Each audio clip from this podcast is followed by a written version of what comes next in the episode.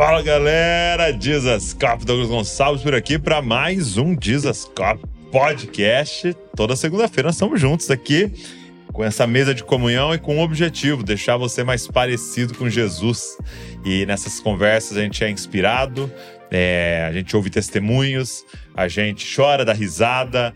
É um tempo muito bom. Eu estou muito grato que você está aqui com a gente, assistindo ou ouvindo. E hoje não vai ser diferente. Vamos embora, podcast de hoje.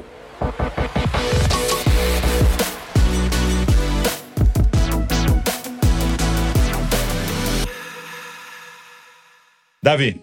Tu chama você de Davi ou de David? Davi, Davi mesmo. Mas é com D no final, né? É com D no final. Legal. Muita gente pergunta, né, se é Davi David, mas eu, eu entendo os dois, Um mas eu prefiro pais Davi. Davi. Davi, pronto. Minha mãe é briga, eu não brigo não. Minha mãe briga se me chamar de David. Ela, Ah, é? ela não gosta. Ela estava em intenção naquela. É, é. Ela falou, não, D, D no final fica mais chique. Ela achou mais chique e aí ficou. Ficou assim mesmo. É igual meu pai também, achou chique meu nome. Ele passava na frente de uma, uma empresa de pneu. Uma fábrica de pneu chamava Douglas. Aí ele botou Douglas. Ele achou que era americano, pegou ele Douglas, forte. É. É, legal, é forte, é legal, eu gosto. Forte, né, Douglas? É. Pô, cara, obrigado. Honra Feliz. demais estar com você aqui. Davi, ele pastoreia a igreja One aqui em São Paulo e também faz parte dessa liderança de todas, né? Isso, isso. Fazem é. um presbitério. Todos são cinco hoje? Sim. É, em São Onde tem? Paulo. São Paulo, que começou tudo em São Paulo, né? Onde eu tô lá, junto com o Henrique, o Alematos, a gente faz parte do- da equipe de presbitério lá. Temos no Rio também, em Juiz de Fora, Minas Gerais.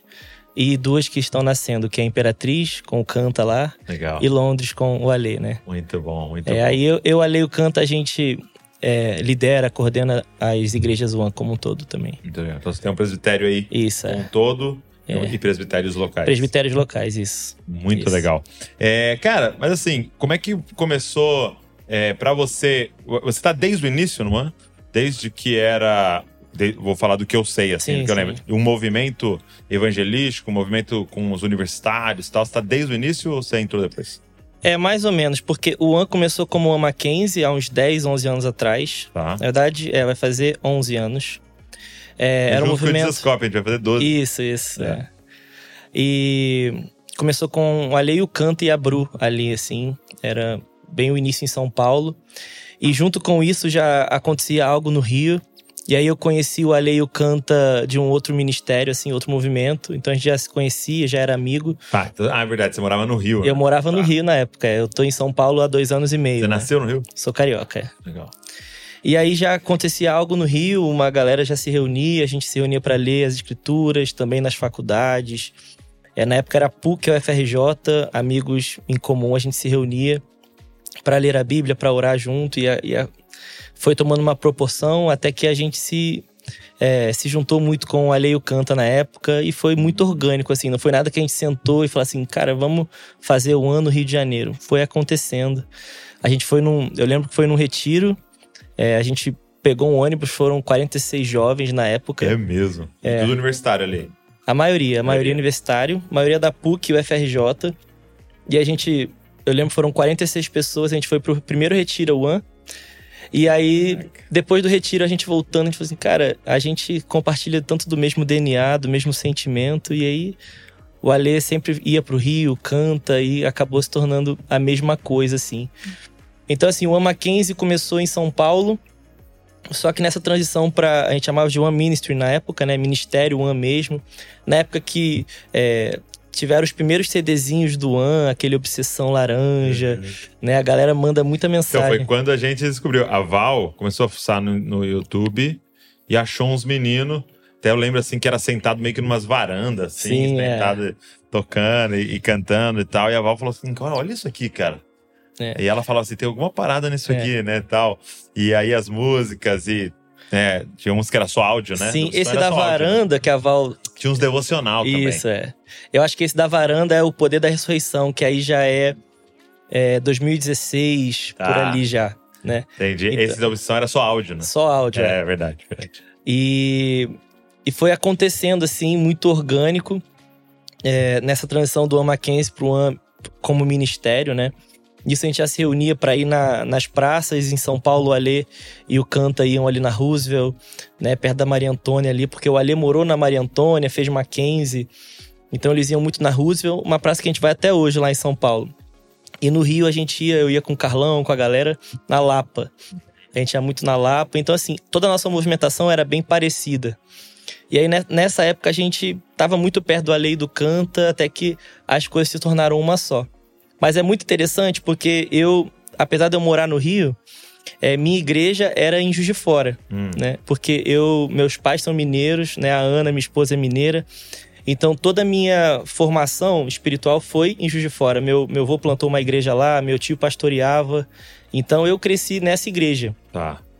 E quando eu tive uma, um, um, encontro de fato com, com Jesus, né? Porque assim, apesar de eu ter nascido na igreja, eu tive um encontro com o Senhor lá para meus 16 anos, né?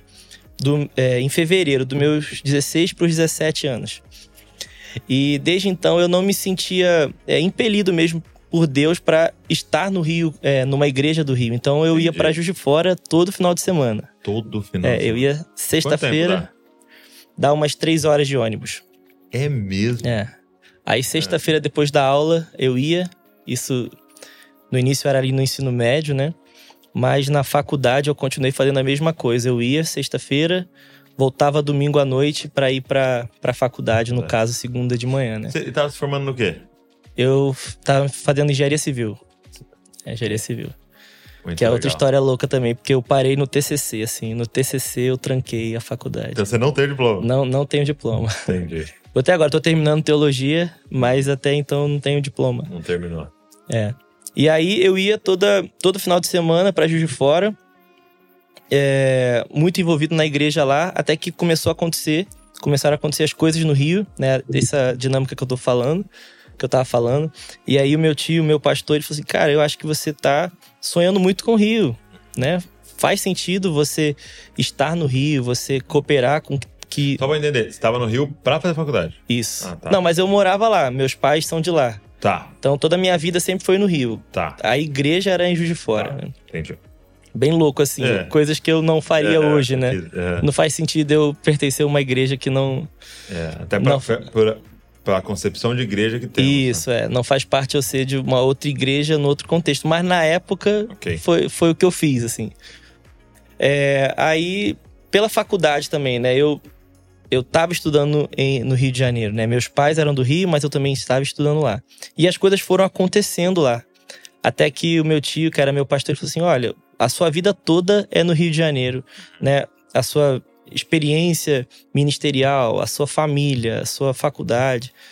Eu acho que você precisa olhar isso. Então ele meio que me liberou, assim, sabe, para eu sonhar é, com o que estava acontecendo. E, assim, obviamente a gente olha para trás, eu, eu tenho 29 anos hoje, né? Eu olho para oito anos atrás, eu vejo muita imaturidade, muita coisa que eu faria diferente hoje, né? Claro.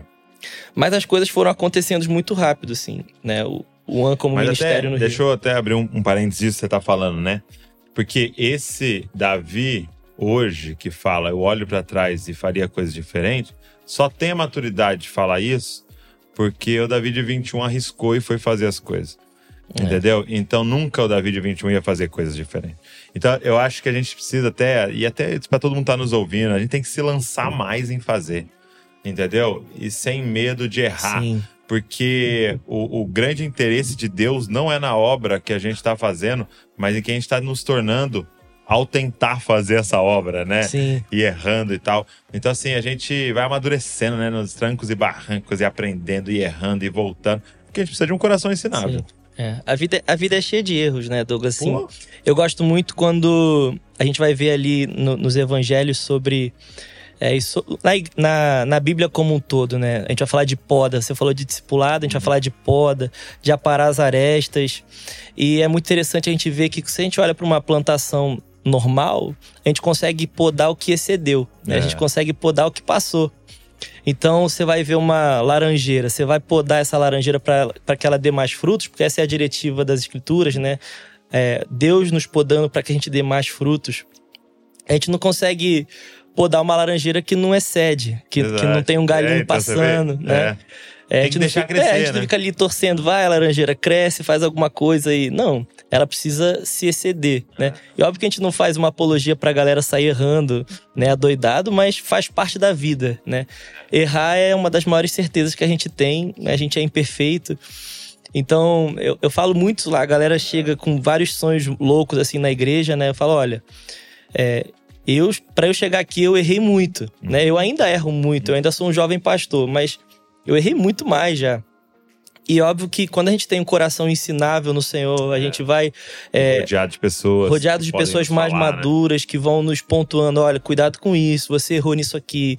A gente consegue ponderar, consegue pensar, repensar. Eu acho que essa é a caminhada cristã. A caminhada cristã é cheia, cheia de erros. Né? Total. É, eu gosto muito de pensar, é, quando a gente vai falar de pecado, porque o crente não quer pecar, né? a gente quer minimizar os pecados da nossa vida. Eu gosto muito de pensar o pecado como é, erramos o alvo, É. né? Mas eu, eu acho, Douglas, que às vezes a gente fica com. Pegando esse gancho que você tá falando, a gente fica tão, com tanto medo de errar que Então. a gente não tem nenhum alvo pra acertar, né? É. A gente não tem nenhuma jornada pra trilhar. Então a gente fica com tanto medo de errar que a gente acaba errando o alvo, né? Então, total. E, e assim, eu, e isso tá se aplicando em tudo, porque você tá vendo a galera demorando pra caramba pra casar.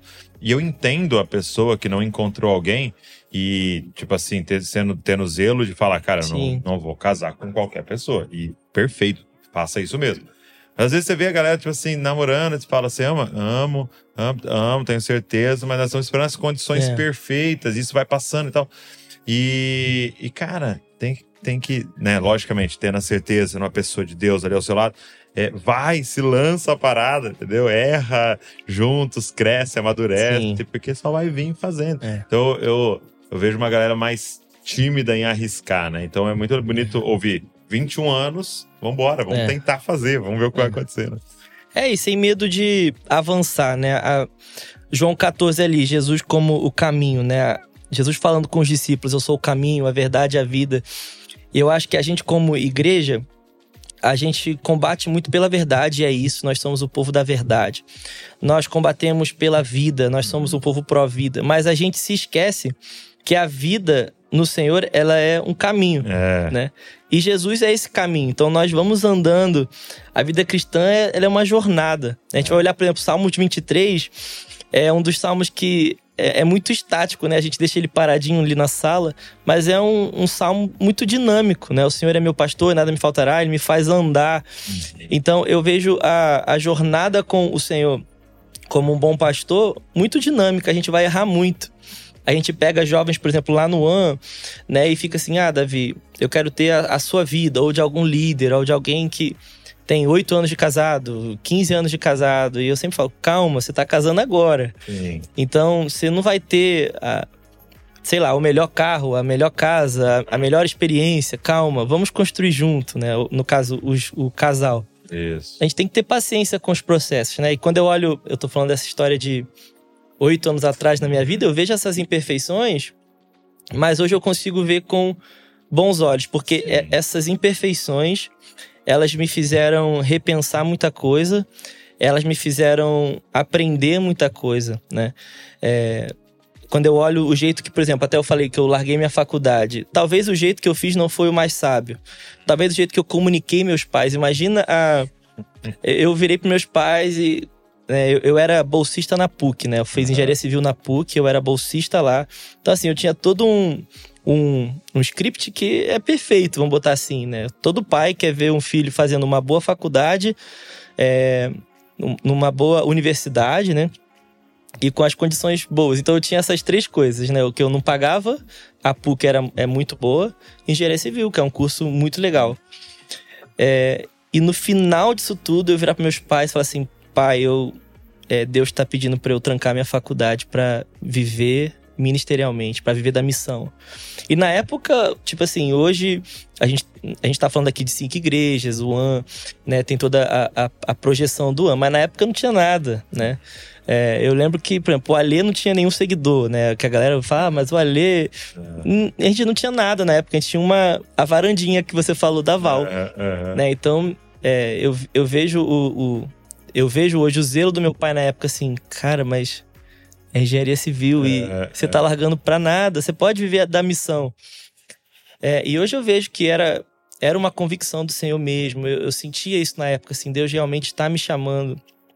Mas eu, eu, eu, vejo como, no meio disso tudo, teve imperfeições, teve, teve maneiras que poderiam ser mais sábias.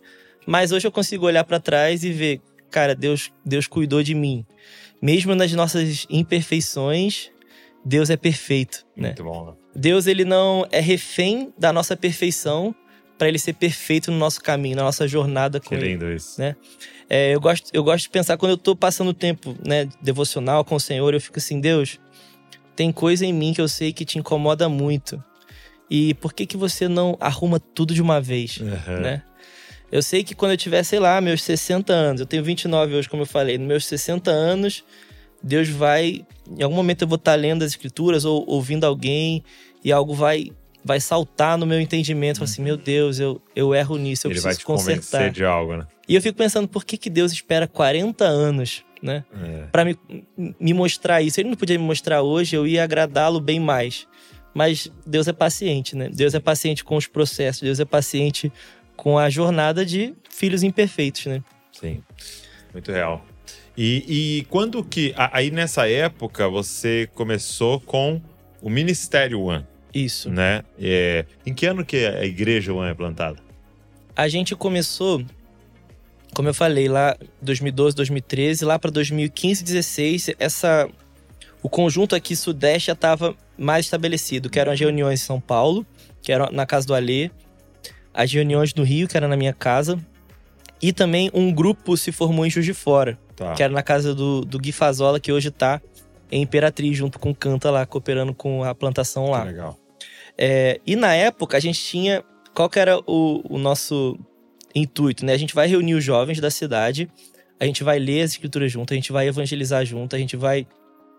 É, tinha noite de adoração, a gente se reunia é, na, na, casa para orar, para cantar, né?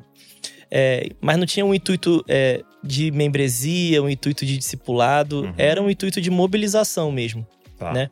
Então, por exemplo, no Rio, muitas pessoas começaram a se converter, serem agregadas, e a gente sempre mandava para igrejas, né? Aí tinha igrejas amigas que a gente sempre direcionava, só que isso não deu tão certo, né? Isso no ideal era lindo, na uhum. prática não rolou, porque as pessoas iam para lá e elas falavam, cara, mas eu me identifico com isso aqui. A gente falava, a gente não é uma igreja. Uhum. A gente não é uma igreja. Acho que um erro que muitos passaram, né? Sim. Não, a gente é uma base missionária, a gente uhum. é um, um coletivo de amigos. E aí, na época, alguns pastores amigos nossos começaram a falar: Cara, Deus está fazendo algo. Vocês são uma igreja. Vocês são uma comunidade. Vocês têm pertencimento de comunidade. E a gente sempre fugiu disso. Não, não é a nossa. Não é, não é o que a gente quer. É, até que é, em 2017, porque a gente não era nem pastor na época, né? Uhum. Eu, Ale, Canta, a gente não era. Até que em 2017, é, pastores amigos nos reconheceram nesse lugar, né? A gente foi reconhecido como pastores e de fato a gente migrou dessa base para uhum. igreja, né? Então, 2017, se eu não me engano, foi novembro de 2017 que a gente formalizou, né? A gente mudou tudo, mudou a identidade, agora é Igreja One. Sim. Então, então vai fazer, em novembro vocês fazem quantos anos? Seis anos, né? Seis anos. Seis anos é. Como igreja formal, assim. Uhum. Legal. É, na, óbvio que mudou tudo, né? Mas na nossa vivência, não mudou tanto, foi uma construção, né? Quando a gente olha desde 2012 que eu tô falando até é, hoje, nesses 11 anos, a gente teve uma transição de One Mackenzie para Ministério One, One Ministry e para Igreja One. Mas quando a gente olha, foi, foi acontecendo, não uhum. foram é, viradas bruscas, né? Sim. E, e, aí, aí você lá é, tava com um, uma igreja caseira isso. E também, meio que ao mesmo tempo, começou a crescer as duas coisas, e plantando lá Rio e plantando aqui em São Paulo. Isso, é o Aleio canta na época em São Paulo, é, eu e o Carlão na, no Rio. E aí nessa transição, o Ale foi para São Paulo, para pro Rio, Rio, né? né? Uhum. Depois ele foi para Juiz de Fora e até que ele foi para Londres, né? Porque a galera, a gente se mistura muito, né? Muita é. gente pergunta: caramba, vocês estão cada hora em um lugar, né? Você era do Rio, tá em São Paulo. Tem gente que acha que eu sou paulista, eu sou eu sou carioca. Uhum. Né? A minha esposa, ela, Tem que ela puxar é. o sotaque pra É, galera saber, né? É que eu, eu misturo o sotaque. Eu sou meio mineiro, meio, meio, Verdade. meio carioca. O X é da minha mãe, mas o meu jeito é, é mais do meu pai. Então, sou um mineiro meio carioca, um carioca meio mineiro. Aí minha esposa de Juiz de Fora foi pro Rio. Como eu falei, o Gui, que era de Juiz de Fora, foi pra Imperatriz. Então a gente vive essa movimentação, assim. Que legal. A gente pode contar um, umas 40, 30, 40 pessoas saíram de, uma, de um contexto para outro. Assim, a galera É do mesmo? Rio, da Igreja do Rio, 40 foi para São. Paulo, foi para Juiz de Fora. Uau. Por exemplo, os pastores hoje de Juiz de Fora, eles são cariocas, né? O Antes e a Nath. Então a gente, como igreja, a gente movimenta muito a galera. E é- não é algo forçado, não. A Uhum. gente vê que, que Deus faz Vai mesmo. soprando né? É. e. Bom, isso é muito legal. Agora, qu- é, como é que foi pra vocês é, esse entendimento? Assim, algo que você vem falando muito com a gente, e com certeza eu já ouvi até vocês falando disso, é essa, essa temática do evangelismo e do discipulado. Né? Sim. porque vocês eram um movimento assim de evangelismo, né? Então, esse trabalho nas praças, né? O trabalho nas universidades e tal, Sim. mas principalmente os das praças, é, com manifestação de poder, com a pregação do evangelho e tal. E aí a galera é curada, ouve o evangelho e tal. Quando é que foi pra vocês isso, tipo, cara, não vai ter como descolar evangelismo e discipulado? Sempre foi um entendimento desde o início? Ou Sim. foi algum momento que vocês chegaram nisso? É, a, a gente chama o evangelismo, é, a missão urbana do Antes chama de 520, né? Por quê? É, vem de João 5,20, né? Sobre obras maiores. É, nós é, olhamos para o Senhor e, e nos movemos em obras maiores, né? Só faço tudo que vejo meu pai fazer, né? Jesus fala. Né? Então, vem muito desse, desse contexto. Olhar o pai e andar em obras maiores, né? Sim. É, e sempre foi uma premissa do AN. O AN sempre se movimentou nisso. É, desde o, de São Paulo, Rio, essa movimentação que eu falei, né? Lapa, Roosevelt. Mas assim, eu, Davi, pessoal, não era algo que era tão inerente, assim. Não era algo que era normal pra mim. É, Como eu- é pro Canta, né? como é pro Canta Canta, como é pro Carlão. Uhum. É, até pro Alê, assim, por exemplo, é um pouco mais é, natural. Uhum. Pra mim nunca foi assim. Óbvio que eu falo, se eu tiver alguém no mercado e eu vou falar de Jesus ali, mas não é algo assim que é, eu me sinto. é, não é natural em mim, né? A, evangelização comigo ela funciona de outra maneira, né? Porque eu sei que é uma comissão, eu preciso eu preciso levar o evangelho, né? Não é algo recluso, né, para comunidade, é algo que a gente precisa levar para a cidade, nos nossos contextos. Mas é, não é onde eu, eu, eu aconteço de maneira natural. E eu lembro que no início do ano, e eu sabia que sempre foi muito DNA no ano, e eu não é que eu fiquei me forçando, não é isso, mas eu, eu fui inspirado, né? Uhum. Então eu comecei na Lapa, a gente começou a se movimentar assim, abordar pessoas novas. Eu vi como isso era bom pra mim, conhecer pessoas novas, é, é, ver as tensões da cidade, os desafios da cidade, porque às vezes a gente fica tão recluso na igreja que a gente nem sabe o que está acontecendo na cidade. A gente nem sabe quais são as dores das pessoas. A gente não sabe o que, como o evangelho pode fazer sentido para as dores das pessoas, né?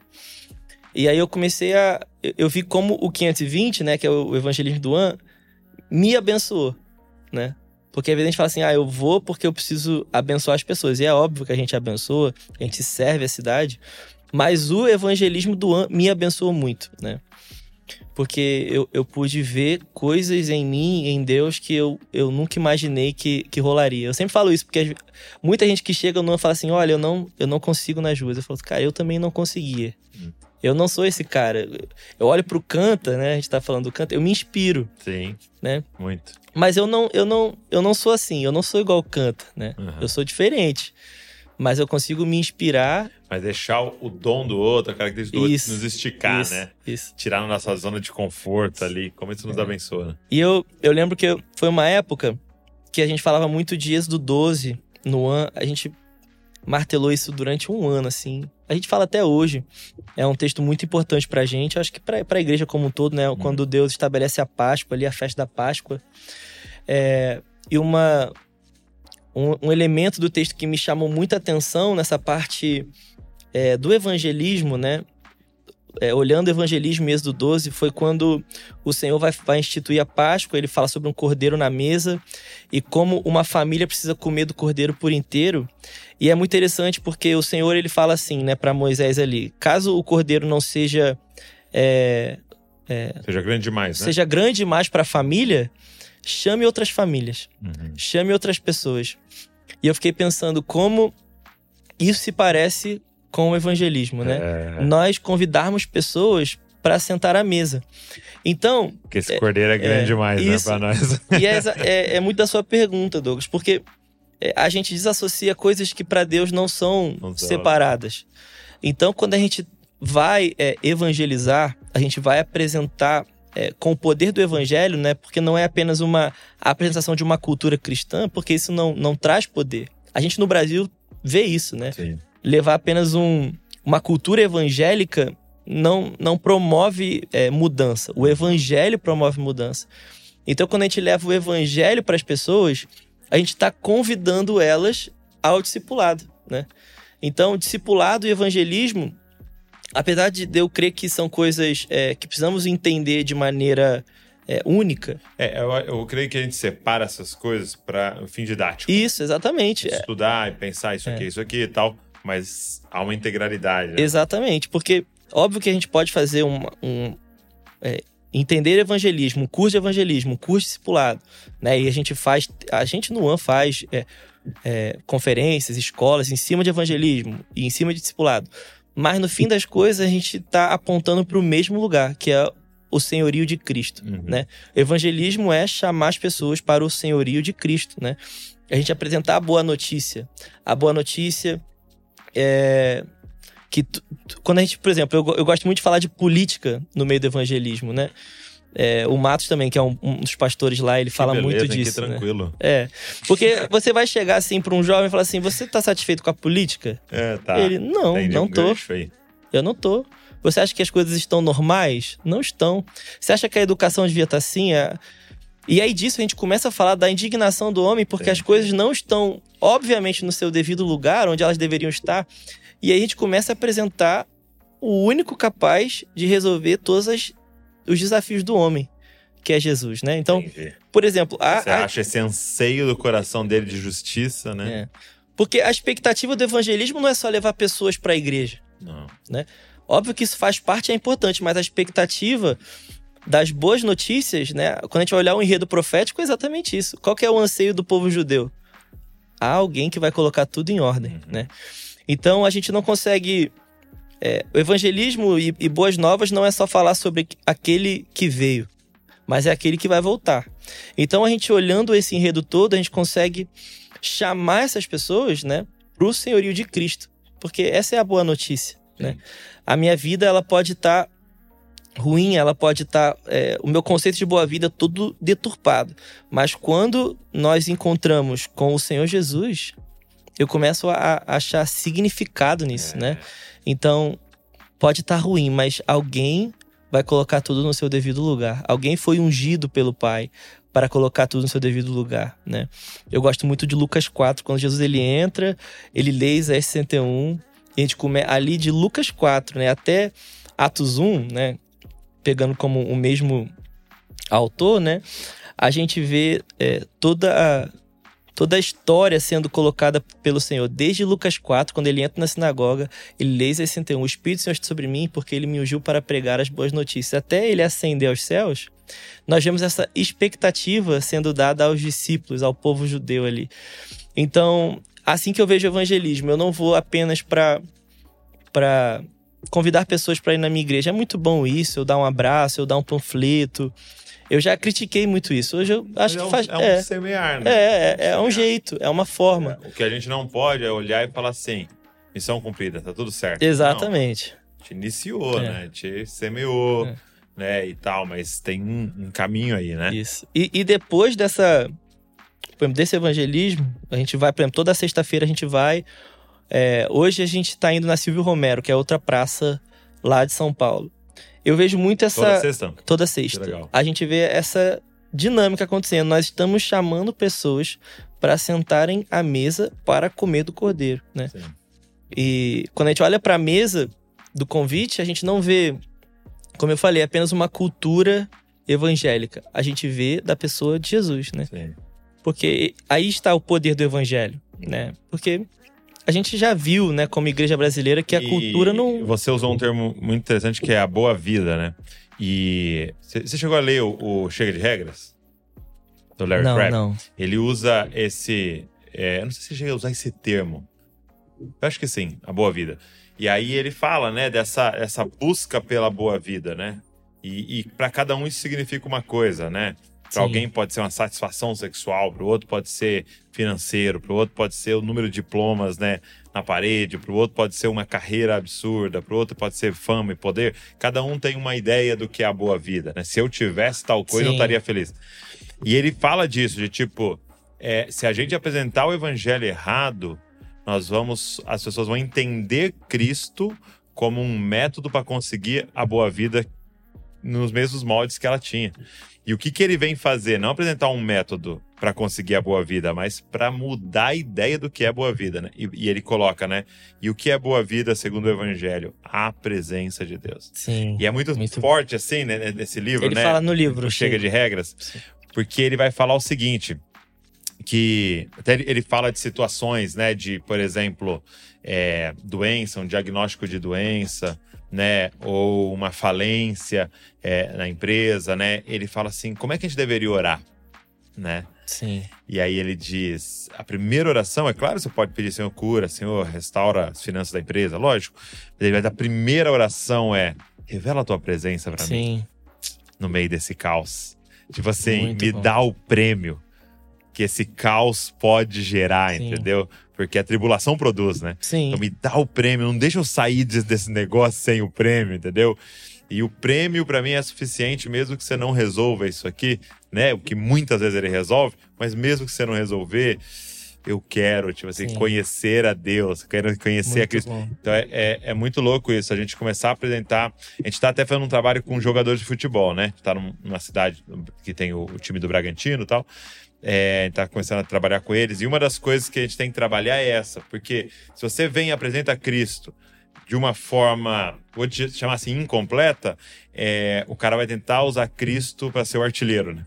Sim. Ele vai usar Cristo como um amuleto. Agora tem o Cristo, acho que eu vou começar a ganhar os jogos, o, o treinador vai me escalar, vamos fazer uma campanha aqui pro treinador me escalar. Não, não é isso. Pode ser que afete, porque você pode ficar mais disciplinado, você pode parar de, de beber, de usar droga, de não sei o que e tal. É, melhora a vida mesmo. Sim. Mas não é isso.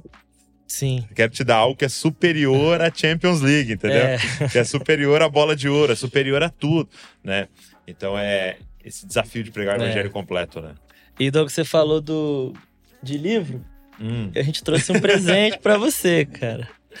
Eu falei pra ele, ele, ele veio me dar o presente antes, tá? Eu falei, não, me dá, me dá na hora do, do podcast, porque vai gente virar uma cultura. Todo É. convidado trazer um. Você que é convidado no futuro, tá aqui, virou uma cultura, tá? Você tem que trazer um presente. É, sei que você Poxa, gosta de ler Poxa, alguns cara. livros aí pra Deixa eu ver você. se algum aqui eu tenho, né? Porque eu sei que de vez em quando a galera. Nossa, esse aqui, cara. Esse é muito bom. Esse eu li em inglês. É do Corey Russell, Ensina-nos a Orar. Gente, esse livro. Esse livro é maravilhoso. E, e é legal porque não é alguém falando de uma teoria, né? Sim, é alguém sim. falando de uma vida, né? O Corey Russell é, Ensina-nos a Orar. Maravilhoso. Eu encontrei com ele quando eu fui lá no Upper Room. Sério. Eu a Val ficar uma meia horinha com ele ali, foi muito legal. É, o Fogo que Nunca Dorme, Michael Brown. Muito bom. Avivamento ou Morte. Meu Deus. Deixa eu mostrar esse aqui. Fogo que Nunca Dorme. Muito bom. Michael, esse aqui eu não conheço. Você me fala um pouquinho É, dele. ele é Avivamento muito ou. Morte. É um grande avivamento, é nossa única esperança.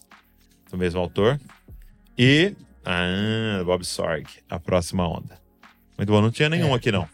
Segundo o Haroldo, esse próxima onda é leitura obrigatória aí pro. Para Pros ministros de Deus louvor. está nos levando em adoração. Olha aí. Ele Tem fala de adoração. é, da história da adoração desde a década de 60, né? Tá. O Bob Sorg ele vai construir as ondas de adoração Hum, de, da década de 60 até os dias atuais e ele dá uma perspectiva para os próximos dias, né? É assim, é, eu sou suspeito, né? Mas eu acho que é imprescindível Ele é mesmo. demais, né? O Brown, cara, eu, eu, eu gosto muito também. É, para quem conhece do Avivamento de Pensacola, Brownsville, é, o Michael Brown junto com o John Kilpatrick, que é, É. inclusive o que, o que escreve o que Nunca Dorme junto com ele. Eles foram dos líderes ali da, da Assembleia de Deus, né? Hum. do movimento que aconteceu ali, né? Então, assim, é muito bom. Esse Avivamento Morte, o Fogo no Norte é muito bom também. Esse Avivamento Morte mexeu muito comigo. A gente lançou ele ano passado, né? Então, a gente tava até meio assim, meu Deus, a gente vai lançar ele no ano de eleição. E aí, ele fala um pouquinho do contexto ali, Trump, Biden. É mesmo. É, ele é Que bem muito corajoso. parecido, né? É, e ele vem trazer como a nossa esperança é uma intervenção, né?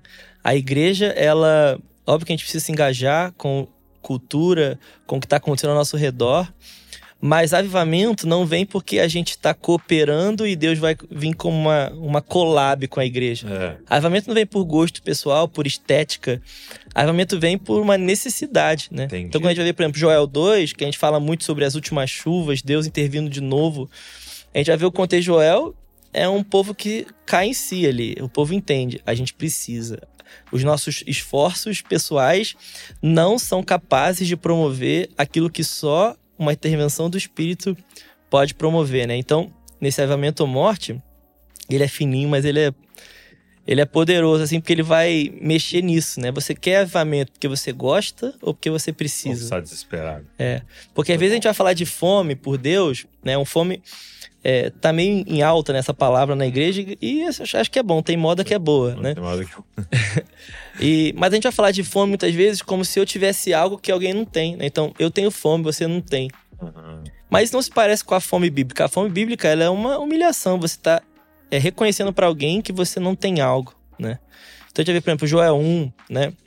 A convocação de assembleias solenes, o povo se reunindo em, em súplica, em lamento. É, a gente perdeu alguma coisa, né? Hum.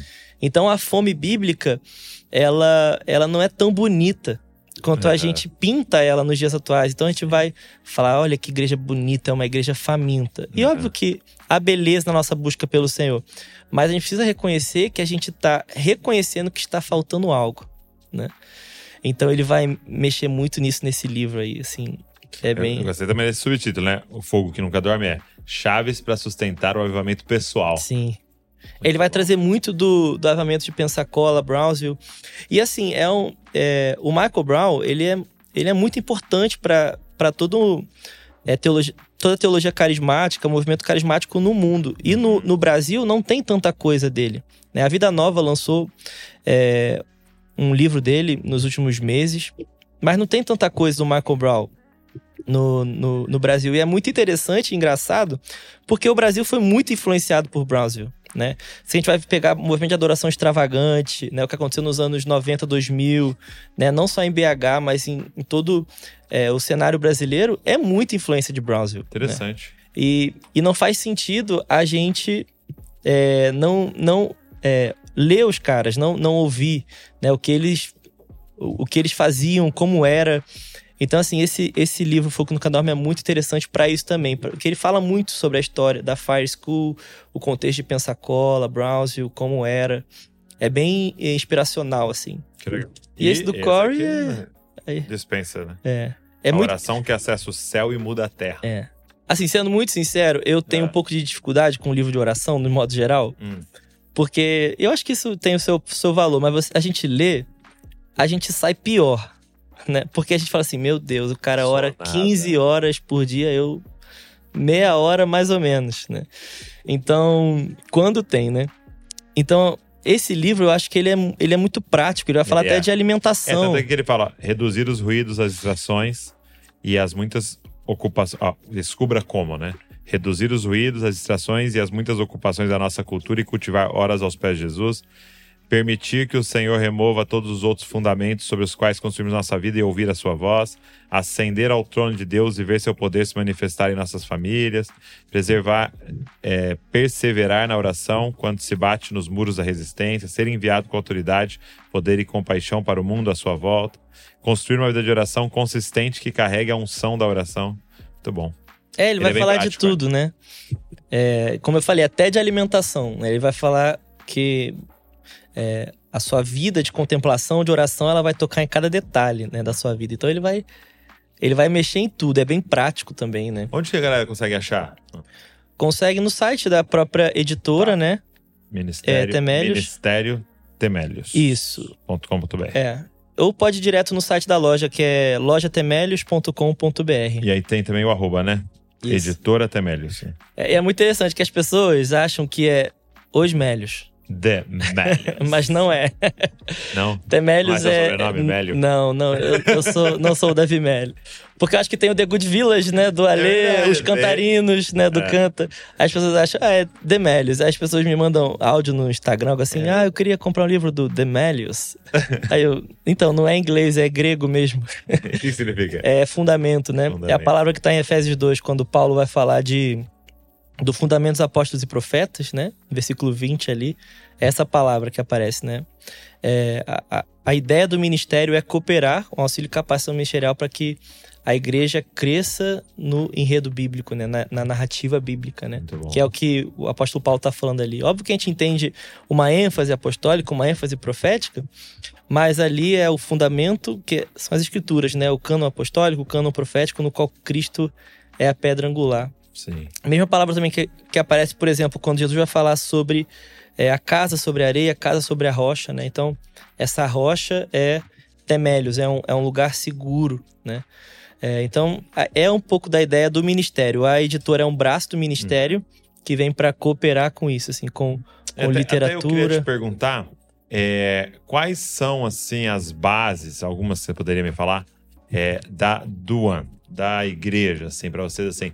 Vou, vou dar um exemplo para você. Uma vez eu tava com o Paulo Borges e ele me falou alguma, as bases do é, da Sal da Terra, né? E ele falou que era unidade. Então, aonde eles chegam na cidade, eles precisam ter unidade. Era liderança plural e emancipação de liderança jovem. Então, é identificar, treinar enviar jovens Sim. muito rápido, né? Então, eles tinham essas três coisas para eles é inegociável. Então, Sal da Terra vai ter uma liderança plural, vai ter unidade na cidade e emancipação de liderança jovem. Quais são algumas coisas assim que, Sim. que é da família One, vamos dizer Sim. chamar assim? É, desde o início, desde 2012, como eu estava falando, a gente fala que é, para gerar unidade, a gente tem, óbvio que tem vários caminhos para isso, mas a gente como igreja, a gente busca três pilares, que é intimidade, caráter e amor, né? Ok. Então, primeiro de tudo, intimidade com Deus. Então, nós queremos cultivar uma vida íntima com Deus, não apenas é, conhecê-lo de ouvir falar, né? Mas ser íntimo do Senhor. Hum, É, um outro, o segundo pilar é caráter. Então, na mesma via que a gente está andando em direção à intimidade com o Senhor, devoção ao Senhor, nós precisamos nos moldar em caráter, né? Não, não faz sentido pra gente você ser um- uma pessoa íntima do Senhor sem você ser amolecido no seu caráter, né? Tá. A gente pega muito, por exemplo, quando as escrituras vão falar sobre a- o encontro com o Senhor, nós veremos ele como ele realmente é e seremos como ele. Então a contemplação gera em nós idoneidade, né? E até um pouco do livro do Samuel que Sim, você falou, né? aham. Então nós olhamos para ele, Começa a contemplação. isso. Então eu, eu sou amolecido, eu sou moldado na semelhança do filho. Então a intimidade vai gerar caráter em mim, né? A intimidade não vai gerar apenas é, performance, né? É, não, a intimidade não vai me deixar apenas chorando mais e, e cantando mais alto, mas isso vai me dar fruto, né? Hum. Isso vai me dar uma vida no espírito. Então, caráter é algo muito importante pra gente. No discipulado é, da igreja, a gente, a gente tenta ser o mais objetivo possível. A gente não Ah, deixa é? as coisas subjetivas. A gente sempre vai falar sobre tirar o elefante branco da sala. Então, se você vê algo no, no seu irmão, seja humilde, mas fale com ele. Cara, você passa por isso? Você tem dificuldade com isso? É, sim, então vamos, vamos tratar juntos. Não, beleza. Foi só uma impressão errada, Sim. segue o jogo, né? Isso, então isso pra vocês é uma, já uma cultura Isso, é. da igreja mesmo. É. E o terceiro Porque- pilar que eu as falei pessoas quando chegam estranham, né? é. E amor, né? Então, fazemos tudo que. é, essas duas coisas em amor. Tá. né? Então, vamos ter uma vida íntima numa, num ambiente de amor. Vamos tratar caráter no ambiente de amor. Tá. E isso vai gerar unidade, né? Uhum. Que aí vem de João 17, 21, que é a nossa. É um versículo importante pra gente, né? Para que todos sejam um, assim como o filho e o pai são um. Então, o padrão de unidade não é é o homem com o homem, mas é o filho com o pai, Hum. né? Então a gente não quer ser um como a igreja mais legal que a gente se identifica é uma. Não. Nós estamos atrás da unidade, do mistério da unidade que o filho tem com o pai, né? Uau. Então, a gente fala muito disso, inti- intimidade, caráter e amor que gera unidade, né? E aí dentro disso a gente tem alguns valores, né, da igreja, como andar na luz, né? Então a gente vai pegar ali a primeira epístola de João, é, queremos andar na luz, porque ele é luz, né? Então, é, eu quero ser um livro aberto. Óbvio que tem lugares e lugares para eu expor a minha vida, eu não vou chegar no curso de domingo antes de pregar e Querer falar sair, é, as suas- gente, briguei com a Ana. Não, eu vou fazer isso com a liderança, com os pastores, o presbitério que tá comigo. Mas é um princípio crucial pra gente. Eu, eu preciso andar na luz, eu preciso expor as minhas fraquezas, né? É andar em família, né? Olhar a igreja não só como uma, um órgão, mas uma membresia familiar, né? Então, quando a gente fala pro irmão que ele é meu irmão, ele é realmente meu irmão, né? O sangue de Jesus, ele, ele fala, fala alto, né? Mais alto que o sangue de Abel. Então, a gente precisa se, se encontrar é, no DNA, né? Na- nas relações de família. A gente vai falar, por exemplo, sobre é, a renovação de mente, né? É um pilar muito importante para a gente também, um valor muito importante. É, e a gente entende a renovação de mente não só como algo cognitivo, mas é algo muito mais holístico do que muitas vezes a gente, a gente se permite, né? O Smith vai falar disso, né? É, nós não somos um cérebro em cima de um palito, né? Uhum. Então a gente não vai propor para as pessoas uma renovação apenas cognitiva, doutrinária, né? Óbvio que a doutrina ela é crucial, mas nós precisamos nos, nos renovar por inteiro, as nossas afeições, os nossos afetos, né? A gente pega um pouco de Agostinho aí, para onde o nosso coração aponta, né? Então isso pra gente como igreja é muito importante também. É, toda a questão é da narrativa escatológica, né? As pessoas é, perguntam muito, ah, o AN é uma igreja escatológica, vocês escolheram um ponto da, das doutrinas e, e focaram nele. É, não é sim e não, não é bem assim, porque a gente entende que o evangelho é escatológico, né? Evangelho escatológico. Então a gente não pegou Jesus era é, um pregador escatológico. Exatamente, a gente não tá pegando uma- um sistema, é, um sistema doutrinário e vamos nos especializar nisso, né? Com nossas especulações, nossas- os nossos sistemas de É o nosso dogma. tema favorito. né? Não, é, a gente en- encontrou esperança escatológica no evangelho, né? Então, a gente sempre fala, a escatologia do An, eu, a- a- nosso ver para a igreja, ela é evangélica. Então, porque somos evangélicos, temos esperança, né? Uhum.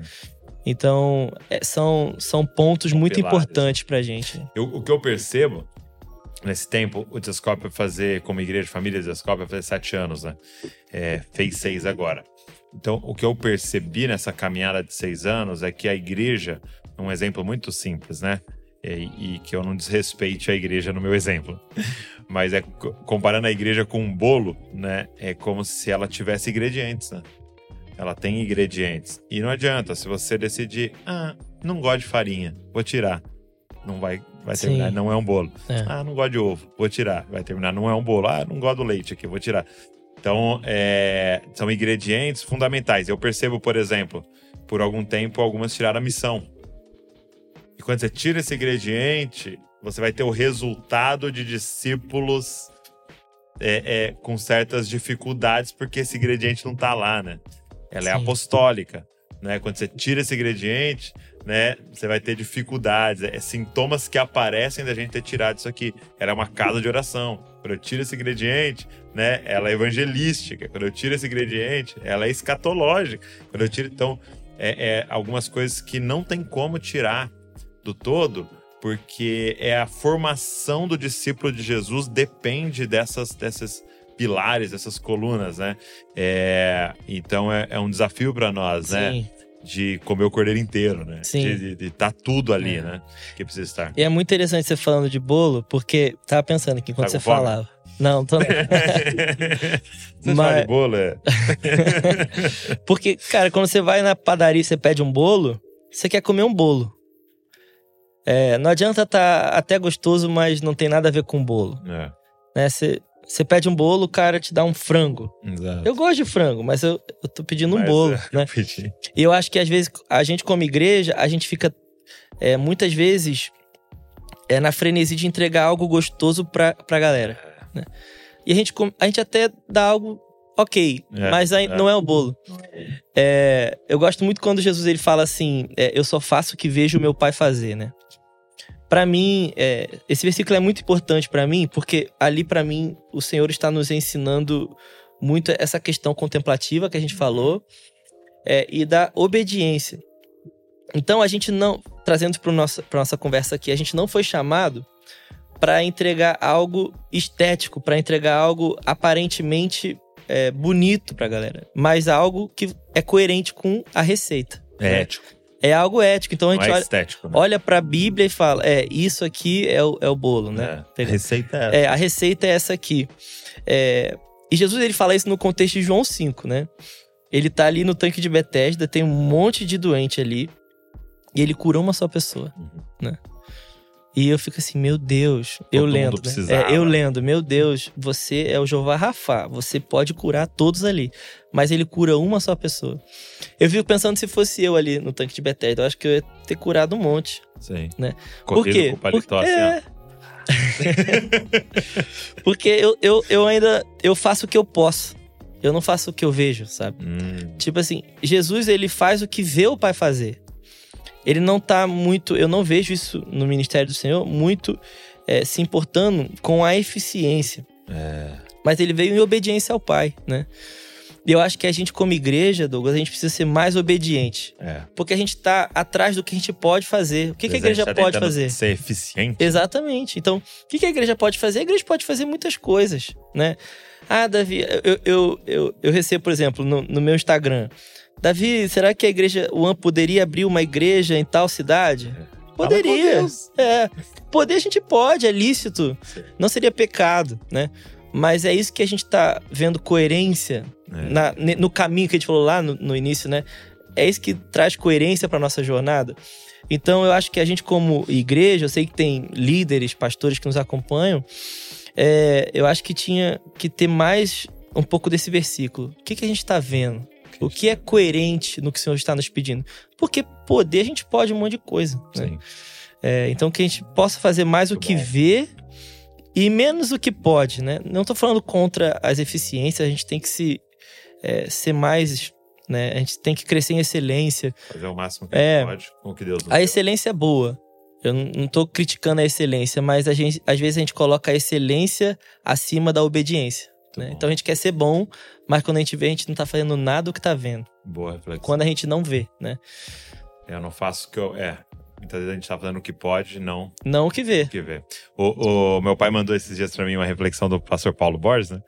Que ele falava do caminho de Jesus pra cruz, ele encontra duas bacias, né?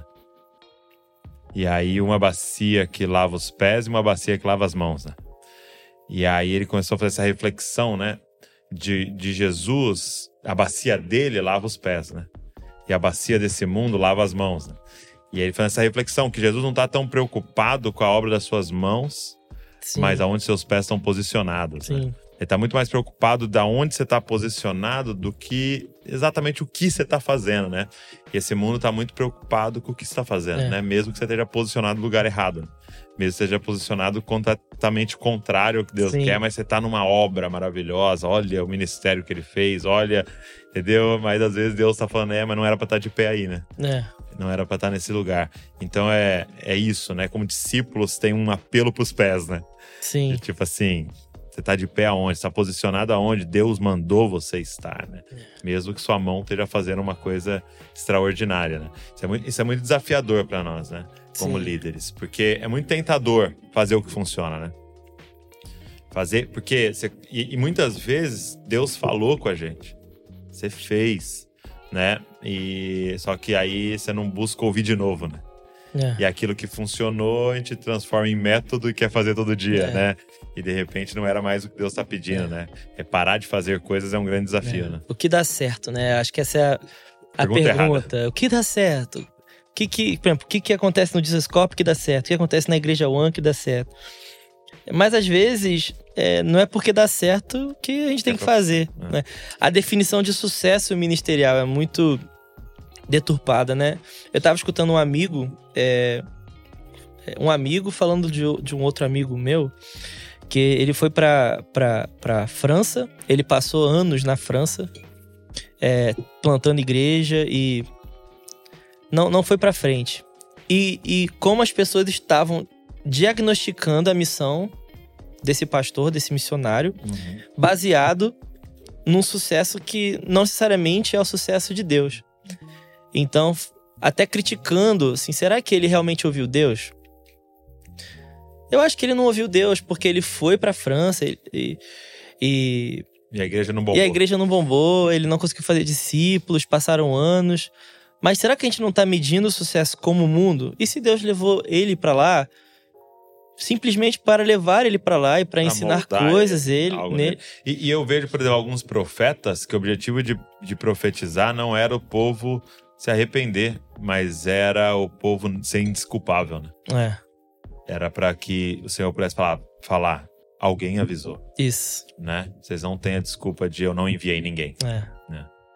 É, é muito. Eu acho que essa reflexão é muito importante para esses dias, né? Como...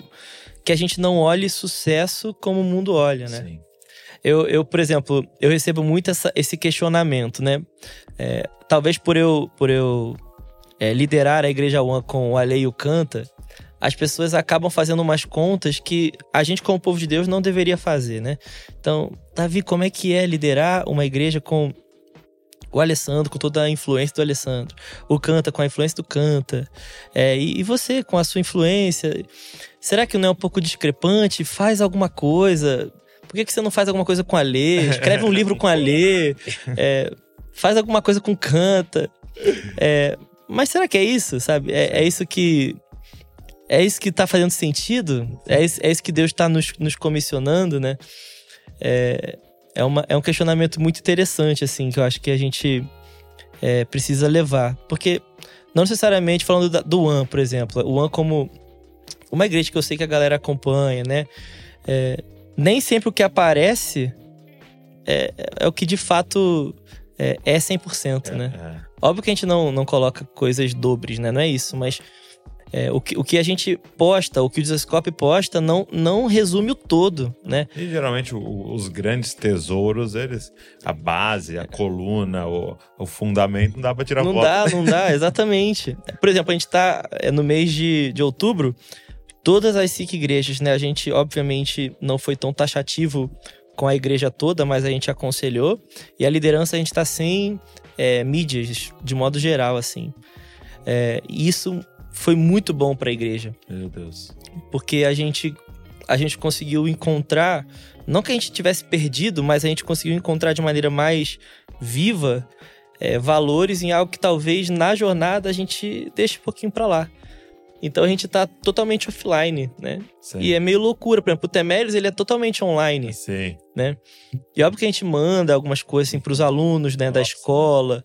É, tem os lançamentos dos livros, mas a nossa vida ela tá offline e a gente começou a ver assim, coisas simples da vida assim. Cara, isso faz tanto sentido e quanto tempo eu não fazia isso, né? Sim. É, porque às vezes a gente tá colocando muita expectativa no online e pouca expectativa no que realmente importa, nessa, nesse escondido, né, que a gente tá falando. Os fundamentos. É. Muito bom. Obrigado, meu amigo. Muito bom, muito feliz de estar aqui. aqui. Muito honrado. Ele vai participar também de um quadro sobre discipulado, né? Mas é, queria te agradecer, e não só pelo podcast, mas pela amizade, pela aliança. Desde o início aí, né? A gente tá junto na jornada. O, o, o movimento de Desascope tem uma idade parecida Sim. com o Ministério do An e as igrejas têm uma idade parecida, Sim. né? O senhor falou com. E foi até uma época de ver movimento se tornando igreja, né? Compreendendo Sim. que precisava se tornar igreja. Isso é muito bom e amo muito vocês, toda a família, toda, toda a liderança, todo mundo que eu conheço, assim, sempre sou muito edificado. Obrigado. A gente ama muito vocês também, cara. Muito feliz de estar aqui com vocês, com você, Val, toda a equipe. Igual você falou, são igrejas amigas. Aí a gente tá. É, olhando para as mesmas coisas, Sim. querendo as mesmas coisas é e contem com a gente também. Prazer estar tá aqui. Nice. Obrigado você que ficou aqui ouvindo, ficou aqui assistindo. É, espero que você tenha sido abençoado, edificado. É, depois você vai lá, dá uma olhada nas literaturas maravilhosas, vai fazer você crescer muito no conhecimento de Deus, a semelhança de Cristo. Acho muito legal porque o One carrega exatamente essa questão de parecer com Jesus, né? E eu fico muito honrado de fazer isso ao lado deles. Deus abençoe você e não se esqueça, você é uma cópia de Jesus. Valeu.